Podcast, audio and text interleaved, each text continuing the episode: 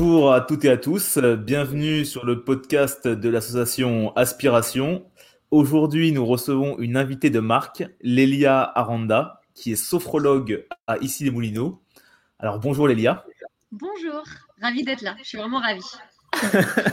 bah, c'est un plaisir vraiment partagé parce qu'en plus on a plus on a pu tous les deux préparer la cette séance et je sais que ça va être très très riche et, euh, et que tu as beaucoup de clés à apporter euh, aux, euh, aux, Asperger, aux autistes avec donc tes différentes techniques de sophrologie.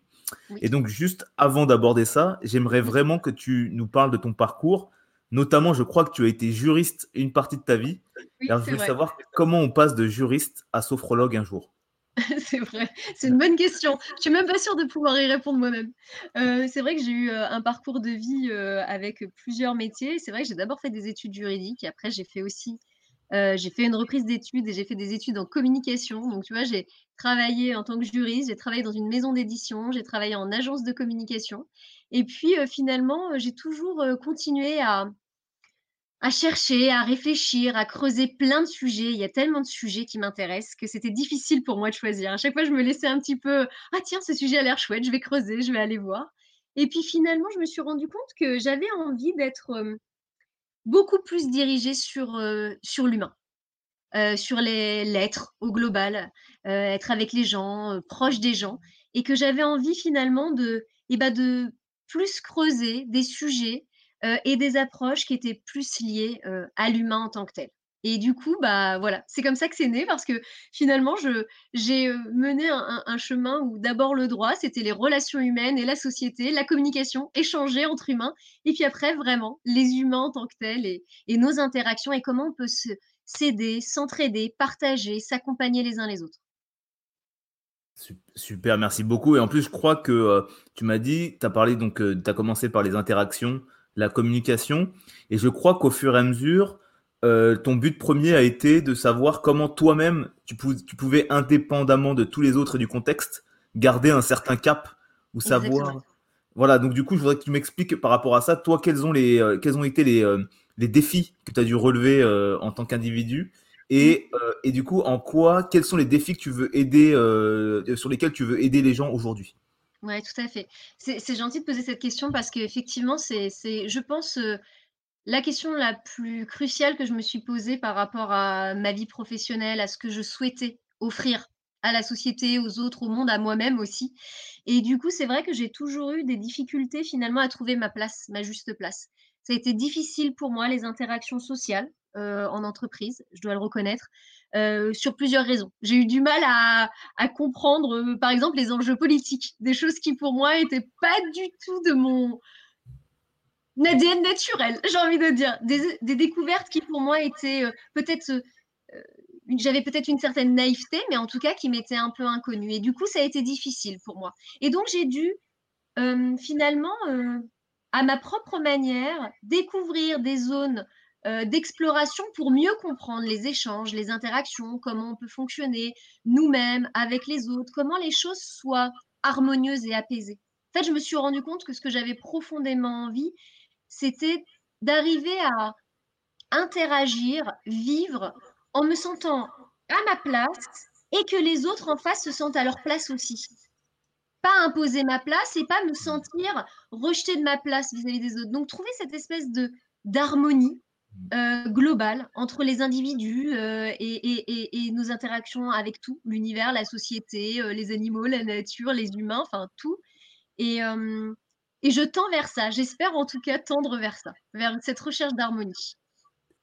Et, du coup, par rapport à ce, cette possibilité d'être de plus en plus dans l'harmonie, être aligné, être ancré par rapport à ce qu'on souhaite, en quoi toi, le public autiste Asperger est un public euh, que tu apprécies? Et quels sont concrètement les, euh, les défis qu'ils vont rencontrer sur lesquels tu vas les aider de manière concrète dans la vie de tous les jours? D'accord. Euh, moi, les personnes autistes Asperger me touchent profondément. Je vois une et je sens surtout. Et là, pour le coup, c'est très connecté à mes ressentis. une bienveillance, une profondeur euh, et une véritable authenticité. Quelque chose qui me touche profondément comme j'ai évoqué tout à l'heure suite à ta question qui était que j'avais du mal à comprendre parfois les enjeux politiques, ce genre de choses, avec des personnes autistes Asperger, il n'y a pas cette dimension-là. C'est le rapport franc, c'est le rapport authentique, d'humain à humain.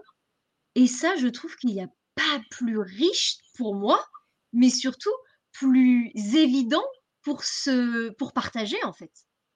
Et du coup, bah, moi, cette beauté, en fait, j'ai envie de dire cette beauté, parce que c'est ça, et ben, elle me touche au plus profond de mon cœur, vraiment. Et c'est pour ça que j'ai envie d'accompagner. Et je pense que ce que je peux apporter, alors après, ce sera sûrement différent pour chaque personne qui vient de me voir, mais en tout cas, ce que je, ce que je souhaite et ce que j'espère pouvoir apporter, c'est euh, une belle connexion avec soi-même, une vraie amitié avec soi-même, euh, et de trouver un espace euh, dans l'espace du cabinet ou, en visio ou, et surtout leur espace intérieur pour être vraiment euh, fier d'eux, à l'aise avec eux, mais dans toutes leurs dimensions, corporelles, émotionnelles, sensorielles, mentales, vraiment euh, sentir que bah waouh, je suis super heureux d'être moi. Mais tu vois, ça, ça fait ce que tu dis, ça fait écho à. On a, on a déjà tourné, euh, je crois, 5 ou 6 épisodes déjà du podcast. Et en fait, je me, je me, souviens que des défis, notamment de, de différentes personnes, Gabriella, son, son défi, c'était euh, de communiquer de manière. Euh, elle, elle avait pas de mal à, à partager euh, ce qu'elle ressentait, mais souvent, elle, se, elle avait l'impression que ça pouvait déborder sur les autres, que les autres pouvaient parfois penser qu'elle était trop cash ou trop direct. Ah oui, oui, oui ça arrive, ça, oui. Il y avait ça. Tu as une personne, tu avais Christophe qui, lui, son grand bonheur, ça avait été de plus en plus de d'arriver à mieux gérer les vagues, émotionnelles, les vagues émotionnelles et à mieux raconter ce qui se passait en lui. Tout à fait, parce que des fois on est un peu débordé, c'est l'envahissement émotionnel. Hein. Euh, et, ça, on est, on est euh, nombreux à ressentir les envahissements émotionnels euh, de façon plus ou moins forte. et, et c'est vrai que cet envahissement que l'on peut ressentir fait que des fois, on n'arrive même pas à verbaliser, à exprimer, parce que c'est tellement plus profond et intense le ressenti que du coup, l'expliquer, c'est difficile. Et c'est ça qui est chouette avec la sophrologie, c'est que des fois, on n'a même pas besoin de l'expliquer. En fait, on est juste connecté à l'observation des ressentis et finalement, c'est déjà riche d'enseignement. Et, on arrive à accueillir et à, et à les gérer et à les comprendre et à pas lutter contre aussi parce que les émotions, finalement, c'est ce qui montre qu'on est vivant et du coup, concrètement, euh, là, ça, ça, me, je suis super intéressé pour avoir tes, euh, vraiment des outils que tu peux nous partager sur, euh, par exemple, cette, je suis avec une personne, je suis submergé ou sidéré par une situation. parfois, ça peut m'amener une problématique parce que l'autre personne en face va me dire soit qu'est-ce qui se passe, tu dis rien, tu partages rien, ou sinon tu reviens beaucoup plus tard sur une situation qui est déjà passée et pourquoi tu m'embêtes avec ça alors que c'est fini. Toi, mmh quels sont en quoi la sophrologie peut aider une personne dans ces moments-là? Et un autiste notamment. Alors, j'ai envie de dire, ma réponse va être un peu euh, multiple parce que ça va dépendre de tout ce que la personne m'aura partagé en amont. Parce que ça va dépendre de pourquoi à certains moments il va avoir ce ressenti physique de sidération, par exemple, ce que tu partages, ou cet envahissement. Donc, ça, va évidemment changer les différentes techniques. Euh, mais en tout cas, ce que l'on va globalement, ce que je peux partager en termes d'approche, c'est qu'on va d'un euh, apprendre à retrouver son centre, c'est-à-dire se reconnecter à son corps et aux éléments forts de son corps, c'est-à-dire cette notion d'ancrage, de sécurité, de stabilité, de solidité, pour déjà moins être parti dans mince, on m'a un peu euh, euh, mis dans un état où voilà, je me sens un peu perdue, donc je ne sais plus trop comment réaccéder à, à l'interaction ou à moi-même. Des fois, moi, des fois, je me sens un peu perdue, même en moi-même, en disant oula, ça m'a un peu chamboulé j'ai du mal à me retrouver. Vous voyez? Bah, Là, l'idée, c'est vraiment de se dire, on va retravailler l'ancrage et on va arriver à se recentrer. On peut aussi euh, travailler la détente, grâce notamment, il y a plein d'outils, hein, mais notamment avec des exercices et des techniques très précises respiratoires, et aussi des techniques de contraction et de décontraction musculaire. Euh, et puis, on va avoir des choses qui sont aussi euh, des visualisations, on va dire, positives, euh, qui permettent de retrouver euh, finalement son réconfort ou sa sécurité ou sa confiance selon le besoin que l'on a, parce qu'on est tous différents. et ça peut être de se visualiser dans un endroit de réconfort ou ressourçant qui vient nous redonner accès à nos capacités, ou ça va être de se créer un petit sas d'isolement. ça peut être plein de choses, ça peut être selon ce que la personne souhaite. Hein un petit, euh, des, petites, euh, des, petites vitres ou des petits voilages, ce que l'on souhaite, qui permet d'être quand même en connexion avec les autres, mais où il n'y a plus les énergies, par exemple, compliquées ou les interactions difficiles, qu'on décide de les laisser entrer ou pas. Du coup, il y a plein de techniques en fait. Et, pour bien comprendre, euh, c'est des techniques, il y a à la fois des techniques en amont pour préparer son état à, être euh, le plus, euh, on va dire, ancré déjà pour être moins déstabilisé. Et après, il y a des techniques plus d'urgence qu'on peut appliquer le moment, c'est ça? Tout à fait. Alors, c'est surtout qu'au-delà de ça, c'est qu'en fait, toutes les techniques qui vont être apprises, il y en a qui sont très rapides euh, à exécuter, qui prennent une ou deux minutes et qui font qu'on retrouve tout de suite sa stabilité. ou sa confiance, ou son énergie, parce que selon les personnes, c'est des, des problématiques différentes. Et en fait, ça va être le fait de les intégrer, c'est-à-dire s'entraîner, les faire en séance, les faire entre les séances et se créer une sorte de routine, hygiène de vie avec ces outils. En fait, dès qu'on va activer même un micro-geste de la technique qu'on aura appris, hop, ça va tout de suite vous connecter à quelque chose qui est en lien. C'est-à-dire si c'est un exercice d'ancrage, vous allez juste vous remettre en contact avec vos pieds, vous allez euh, mettre vos pieds dans une certaine position et hop, ça va vous recentrer parce qu'en fait, vous, vous aurez entraîné votre système cognitif à l'information qu'on a voulu lui donner. Hmm. Donc ça marche aussi parce qu'il y a de la répétition en, en amont. Exact. En fait, en sophrologie, euh, il y, a vraiment trois grands piliers pour que, pour que les choses soient extrêmement optimales ça marche extrêmement bien, mais ces trois éléments sont cruciaux pour que ça marche extrêmement bien. Il y a d'un la confiance avec le praticien. C'est-à-dire, il ne faut pas hésiter à, si on n'est pas sûr du sophrologue, aller en rencontrer d'autres. Et puis lancer un accompagnement avec le ou la sophrologue euh, avec qui on se sent vraiment à l'aise, avec qui on se dit, là, j'ai confiance. Deuxièmement, la motivation, l'envie. Il faut vraiment avoir l'envie de se dire, voilà, j'ai envie de lancer cet accompagnement, j'ai envie d'atteindre cet objectif euh, et je vais tout donner. Et trois, la rigueur, parce qu'en fait, il y a beaucoup de travail individuel. Il y a des choses que l'on voit en séance, mais c'est surtout du travail individuel parce que le but euh, de la sophrologie, c'est que les personnes soient totalement autonomes. C'est-à-dire mmh. qu'il y ait un accompagnement qui transmette en fait des outils, des techniques, des approches, euh, mais qu'après, bah, ces outils, ces techniques, ces approches, et eh bah, ce soit la caisse à outils euh, de, bah, des personnes qui viennent et du coup, ils peuvent les utiliser à volonté, en toute autonomie, euh, à l'heure qu'ils souhaitent, au moment qu'ils souhaitent, les techniques qu'ils préfèrent, les choses qu'ils préfèrent. Et du coup, l'idée, c'est vraiment de pouvoir euh, bah, être complètement indépendant dans la gestion de ses émotions, sa régulation du stress, retrouver sa stabilité, voilà. Donc ce que je comprends, Lélia, c'est qu'il y a vraiment un, au début, il y a une posture qui est de dire le, je souffre beaucoup de ces choses-là. Et je sais qu'il va y avoir un, peu de travail à faire pour, reprogrammer, pour avoir des, euh, développer des techniques qui vont tout de suite me permettre de euh, retrouver pied dans des situations difficiles. Et du coup, ça veut dire, comme, comme on disait au départ, quand tu as dit au début, tu partais de la communication et après tu dis, je me recentre surtout sur moi, qu'importe le contexte. Ça veut dire qu'il y a un changement d'attitude où on se dit qu'on veut plus pointer du doigt l'extérieur. On veut se dire maintenant, bon, à l'extérieur, il est ce qu'il est. Je vais, on, va tout, on va tout faire pour essayer de l'améliorer, mais d'abord, je prends ma responsabilité d'être humain en disant je veux euh, garder le cap de mon bateau, qu'importe ce qui se passe à l'extérieur et la hauteur des vagues, en fait. Tout à fait, tout à fait. Et euh, je sais, euh, il y a une citation qui dit les plus grands changements viennent de notre intérieur. C'est-à-dire, si on veut changer le monde extérieur, il faut déjà changer son monde intérieur. Mmh. Et c'est d'une profonde justesse.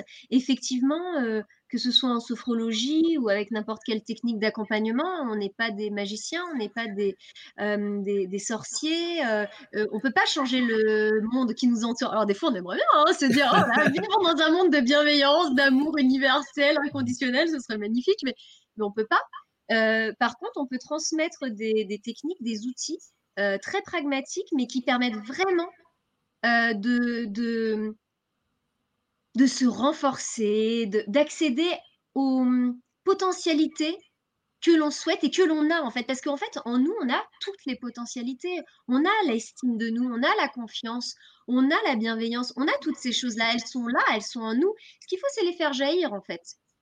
Et qu'est-ce qui fait qu'on les perd cette connexion? Alors là, je pense que vaste sujet. Hein. Je pense que c'est plein de choses. Il y a les expérimentations que l'on a. C'est difficile aussi euh, de, de, garder son estime si on a l'impression d'être toujours un peu malmené par l'extérieur. Ça met en doute. Et le problème, c'est que vu qu'on mentalise beaucoup, bah, on se met à beaucoup douter. Le doute amène la perte de confiance, la déconnexion avec le corps, du coup encore plus de perte de confiance parce que finalement la confiance en soi fondamentale, c'est cette connexion profonde avec notre enveloppe physique. Hein. Parce que ça, ça donne confiance. Il y a une solidité en fait. Bah ça, la, transition, elle est toute trouvée comme parce que c'était exactement la thématique euh, qui m'avait marqué quand on avait euh, échangé. Tu m'as dit, euh, notamment les autistes, il y, a, beaucoup de, ça se passe beaucoup dans la, dans la tête. Et tu dis justement le plus important, c'est de repasser un ancrage dans le corps. Ah Alors moi, je veux que tu me parles de tout ça, de, de, cette reconnexion au corps. Ouais, la reconnexion au corps. Pour moi, c'est la plus belle j'ai envie de dire, révélation découverte que j'ai eue. J'étais très dans le mental. Et quand j'ai découvert que j'avais un corps, mais ça paraît très bizarre, mais vraiment, c'est-à-dire en le sentant profondément, l'habitant, c'est grâce à la méditation et la sophrologie notamment. Hein. Euh, je me suis dit, ah oui, il y a tout un champ de vie, en fait, que je n'ai pas exploré pendant plein d'années. Euh, déjà parce que j'avais beaucoup de ressentis sensoriels et émotionnels. Alors, je m'étais un peu coupée du corps parce que c'est vrai que c'est quand même eux qui reçoivent les informations. Euh, mais finalement, en fait, c'est nos forces et je trouve que beaucoup de gens dans notre société actuelle, euh, eh ben, on mentalise énormément. On mentalise énormément et puis, alors c'est très bien parce qu'on a des facultés de raisonnement inouïes et c'est magnifique et heureusement. Mais si il n'y a que cette partie qui est activée dans notre, j'ai envie de dire, dans notre globalité d'être, eh ben on se coupe de plein d'autres choses. Et en fait, cette découverte qui paraît euh, peut-être évidente, mais qui en fait ne l'est pas. En tout cas, pour moi, c'était une découverte, donc ce n'était pas une évidence. De vivre son corps sans le penser, sans se dire tiens, je suis dans mon corps. Non, juste le sentir sans même le penser. Ça crée euh, une solidité incroyable. Une solidité incroyable. Ça crée une confiance incroyable. Parce qu'en fait, on, on se rend compte que même sans les penser, on existe profondément. Et donc, c'est d'une puissance absolue, en fait. Et tu m'avais dit que le corps, c'était vraiment le présent. Complètement. Et ça, c'est, enfin, ça, c'est, le mot juste que tu viens de dire. Parce que le corps, sa puissance et sa sagesse, c'est qu'il vit toujours le présent. Quand ton cœur, il bat là, actuellement, euh, quand on discute Sylvain, il bat pour le présent. Quand ton, ton système sanguin circule, il circule dans le présent. Alors que le mental, lui, même si on est le 3 juin à 10h27, il peut penser à des choses d'avant, il peut imaginer des choses futures, il peut euh, s'imaginer plein de choses et il est plus dans le moment qu'il est en train de vivre. Et lui, la sagesse du corps, ce qu'il enseigne, c'est voilà ce qui existe aujourd'hui. Il est dans le réel en fait. C'est un contact avec le réel. Bah, moi, ce que je ressens, ça m'a beaucoup touché ce passage. C'est euh, tu m'as déjà dit que c'était vraiment le cœur de, euh, de, de, ce qui a été vraiment les leçons que as, tu as appris au cours de ce, ce chemin. Et ça se ressent, je trouve, fortement. Et, euh, et je me disais euh, par rapport à ça que, que oui, oui, donc le, le, moment, que le moment présent, cette solidité, cette simplicité de vie aussi, en fait. Dans ce que je ressens, c'est que quand tu parles, on, on pense juste à penser à. Bah, c'est les, exercices de voilà, sentez votre main, enfin voilà, visualisez qui touchez, qu'est-ce qui se passe, le contact avec le sol et tout. Et ben c'est très, c'est très, c'est vrai que c'est très basique presque. En fait, ça amène à une simplicité qui échappe souvent à, je, je pense à beaucoup de euh, d'Asperger ou autre, ou qui est tout le temps dans la, ça, dans ce des fois le décalage avec le monde extérieur qui peut amener tout le temps à, à essayer de voir comment s'ajuster. Oui, Alors que qu'en fait, quand on est avec son, juste son corps et les ressentis premiers, finalement, c'est presque comme si on avait l'impression que le monde extérieur n'était pas si extérieur que ça, en fait. Magnifique, effectivement. Parce qu'en fait, on découvre, en fait, à force de d'expérimenter méditation, sophrologie, toutes ces choses-là, c'est la notion de porosité. Ah, cette porosité, elle est incroyable. Le fait, en fait, de, de rentrer en contact avec soi, on a cette solidité, on découvre d'abord cette solidité, cette stabilité, on développe sa confiance. Et puis, plus on s'entraîne à tout ce qui est méditation, pleine conscience, toutes ces choses-là, plus en fait, on se rend compte que il y a une porosité entre les choses parce que ce qu'on entend finalement, ça rentre à l'intérieur de nous. Quand, vous, quand tu visualises en sophrologie ou en méditation que tu fermes les yeux et que je te dis par exemple de visualiser la pièce où tu te trouves, bah, tu l'as dans la tête. Donc en fait, ce qui a été à l'extérieur vient à l'intérieur, tu vois? Mm. Donc en fait, cette notion de porosité nous, nous, nous rend finalement euh, partie intégrante aussi de, de ce qui nous entoure. Et c'est aussi intéressant de constater ça, que finalement, effectivement, il y a nous, notre identité, mais qu'on est dans une interaction constante avec euh, le monde extérieur. En plus, quand on a des, des sens très développés, une sensorialité très précise, euh, c'est encore plus vrai. Mm.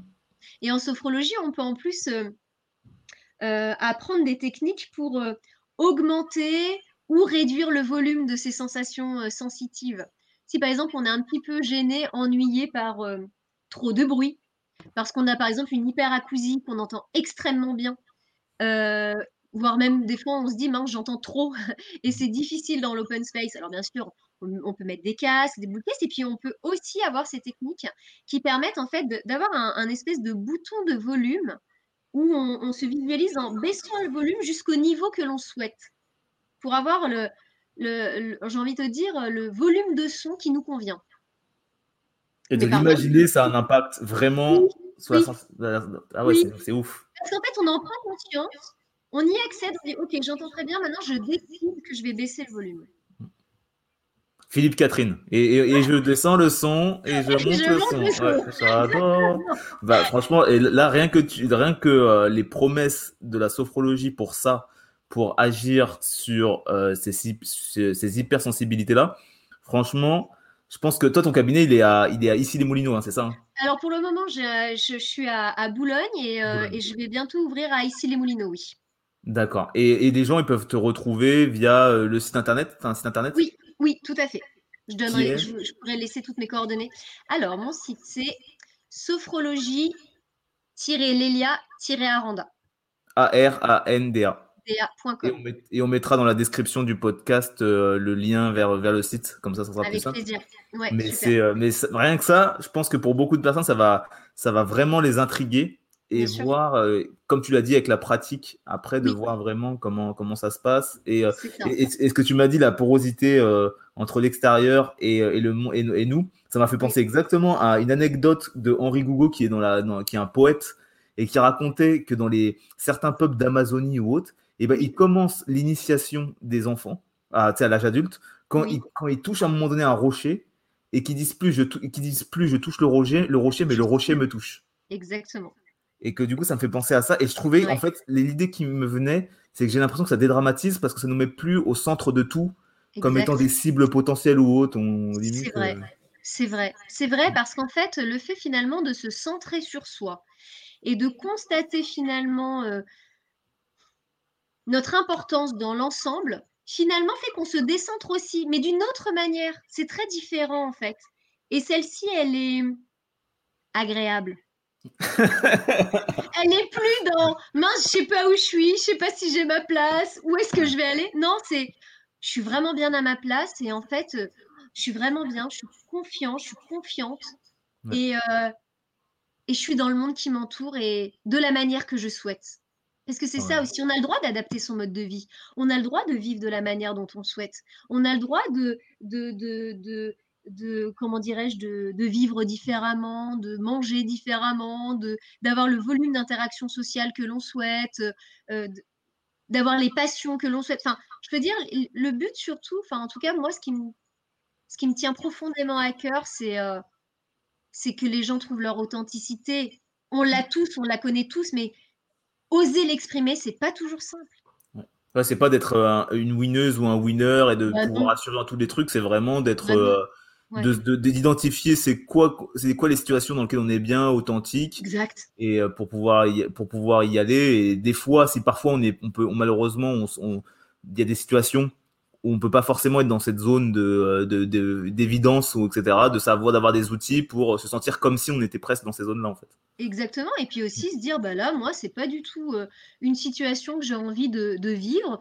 Euh, et ben je fais le choix que je le ferai pas. Je vais pas aller, je, te, dis n'importe quoi, je vais pas aller boire ce verre entre entre collègues par exemple, euh, parce que bah, je l'ai déjà fait la semaine dernière et ça m'a épuisé pendant 15 jours. Euh, et ben cette semaine je vais faire le choix de dire non, de façon alignée, sans problème. Et ben c'est super. Il faut être authentique et être soi-même, c'est se dire ah non là moi ça c'est pas du tout ce dont j'ai envie maintenant et je vais pas le faire du coup. Et c'est pas se sentir obligé ou se dire euh, ou se culpabiliser ou se dire mince, est-ce qu'on va penser ci ou ça? Non, c'est se dire non, moi j'ai vraiment besoin là de, je sais pas, de, de, de me recentrer et de euh, rentrer chez moi et d'aller lire mon livre favori ou je ne sais pas quoi, ou d'écouter telle musique ou de faire telle activité, euh, bah, je vais le faire. Et ça, ça, rejoignait aussi, je crois qu'on a ce qu'on s'était dit en préparation avec le l'avantage du corps, c'est que c'est très binaire en fait pour prendre des décisions. C'est c'est que si tu dis là le corps il est fatigué, fait ah, non désolé les gens là moi je suis fatigué, je vais me rentrer me, poser tranquillement et reprendre des forces. Exact. C'est très euh, comme tu disais quand on le retrouve au corps, c'est très oui ou non. J'ai envie, j'ai pas envie. Des fois des, des, choses toutes simples quand on a appris à bien se connecter à son corps parce que quand on n'a pas bien enfin quand on ne s'est pas assez entraîné sur la connexion corps, c'est pas forcément évident. Mais quand on a cette étape qui est bien passée, qu'on arrive bien à se connecter à son corps, qu'on est bien en adéquation avec, des fois juste se poser la question et, juste se sentir les, sensations corporelles. Par exemple, est-ce que j'ai envie d'aller, euh, je sais pas, tu aurais un exemple, euh, est-ce que j'ai envie d'aller au déjeuner d'équipe, euh, machin, patati patata. et puis on sent si c'est des sensations agréables ou neutres Mm. Et là, on se dit, oui, je pense que j'ai envie d'y aller. Mm. Ou s'il y a une crispation quelque part, un endroit qui devient plus inconfortable, on sent, et, là, on se dit, bah, là, mon corps, lui, c'est pour moi. Et il sait que ça va pas être bon. Et si on ressent un, un petit truc au début qu'on sent microscopique, mais qu'on sent quand même, est-ce qu'on peut l'identifier pour mettre des conditions quand on dit oui? En disant, euh, oui, mais c'est possible que euh, je reparte très, euh, oui très vite pour verbaliser qu'en fait, c'est pas, c'est pas 100%, on sent que c'est pas sunshine de ouf. Complètement. Et tu peux affiner en te reposant les questions. Si tu sens que c'était léger, qu'il y avait une toute petite sensation, mais qu'il y en a une quand même, tu reposes-toi une question avec ton intuition en te disant ah, c'est peut-être la durée, c'est peut-être un week-end entre collègues et là c'est trop long. Si je reste qu'un jour, et là tu, tu, tu sens ah oui, un jour ça me va. Tu vois? En, rajoutant les paramètres, tu, tu, tu reposes la question à ton corps et tu vois si là, ça c'est un peu plus. Euh, exact. Et quand tu sens que c'est bien fluide, tu dis cette, cette, décision, on est tous OK. Mon corps, ma tête. on est tous en phase. Allez, on bon, on s'est tous mis d'accord. On s'est euh, tous mis OK. Voilà, exactement. Parce qu'en fait, l'avantage du corps, c'est que lui, vu qu'il est vraiment dans le moment, il va vraiment pouvoir nous informer de, eh ben notre niveau d'énergie, de notre état de fatigue, de notre, nos envies profondes. Lui, il est vraiment dans cette sagesse. Et du coup, il va après mettre, tout mettre au diapason, en fait. Souvent, c'est quand on se coupe du corps, tu sais, qu'on peut avoir des problématiques. Quand on se dit, non, mais c'est bon, je vais y arriver quand même. Et tu sais, les gens, après, ils s'épuisent et ils arrivent au burn-out parce qu'en fait, ils se disent, tant pis, tant pis, j'irai chez le médecin plus tard, je sens que ça va pas, mais il faut quand même que je fasse ça. En fait, il y a, y, a, y a cette déconnexion euh, qui peut provoquer bah, parfois bah, des, gros épuisements, euh, vraiment des grosses, grosses fatigues. Ouais. C'est pour ça que pour pas arriver jusque-là, il faut contacter l'Elia. c'est vrai. il y a d'autres gens, hein. il n'y a pas que moi. mais, comme tu l'as dit, d'autres sophrologues, euh, vraiment. Mais en tout cas, tu, tu, tu invites vraiment à, si on n'a pas trouvé des outils qui nous correspondent encore, à s'intéresser à la sophrologie pour. Complètement. Et, je, me, je, me, je, te, t'ai demandé, et euh, je voulais pour conclure te demander ça aussi, parce qu'aujourd'hui c'est ton anniversaire précisément, donc ça me fait super plaisir de t'avoir pour euh, en cette occasion vraiment. Euh, en plus, c'est une date, tu m'as dit 40 ans, donc c'est vraiment en plus symbolique. Oui, Qu'est-ce que du coup, on, par rapport à tout ce qu'on s'est dit là, qu'est-ce qu'on pourrait, qu'est-ce qu'on pourrait te souhaiter? Qu'est-ce que tu aimerais qui arrive au cours de cette année et dans la suite là? Ah, Déjà, merci pour cette question parce que ça me touche beaucoup. Et euh, ça me va vraiment droit au cœur. Déjà, euh, je, suis heureuse de faire ce podcast avec toi euh, aujourd'hui, en ce jour justement symbolique, parce que c'est une belle rencontre. Donc, merci infiniment. Et ce qu'on peut me souhaiter, c'est de faire encore des belles rencontres. d'accompagner des gens fabuleuses. Parce que les personnes que j'accompagne à chaque fois, bah, c'est une rencontre magnifique. Des gens brillants, sensibles, bienveillants, à qui j'espère je transmets des belles choses et qui me transmettent tellement de choses magnifiques. une possibilité de continuer à apprendre constamment et de transmettre, j'espère aussi, et de partager tout le temps, tout le temps, tout le temps, et de découvrir ensemble. Voilà ce que je peux me souhaiter et ce qu'on peut me souhaiter, si c'est possible. Partager, aider les gens à ah vraiment être bien et, et, du coup découvrir toujours des nouvelles choses. Oui, tout à fait. Vraiment. super. Bah, merci beaucoup, Lélia, euh, pour cet épisode avec toi. Et du coup, bah, à très bientôt pour un nouvel épisode du podcast de l'association Aspiration. À bientôt. Merci beaucoup. Au revoir.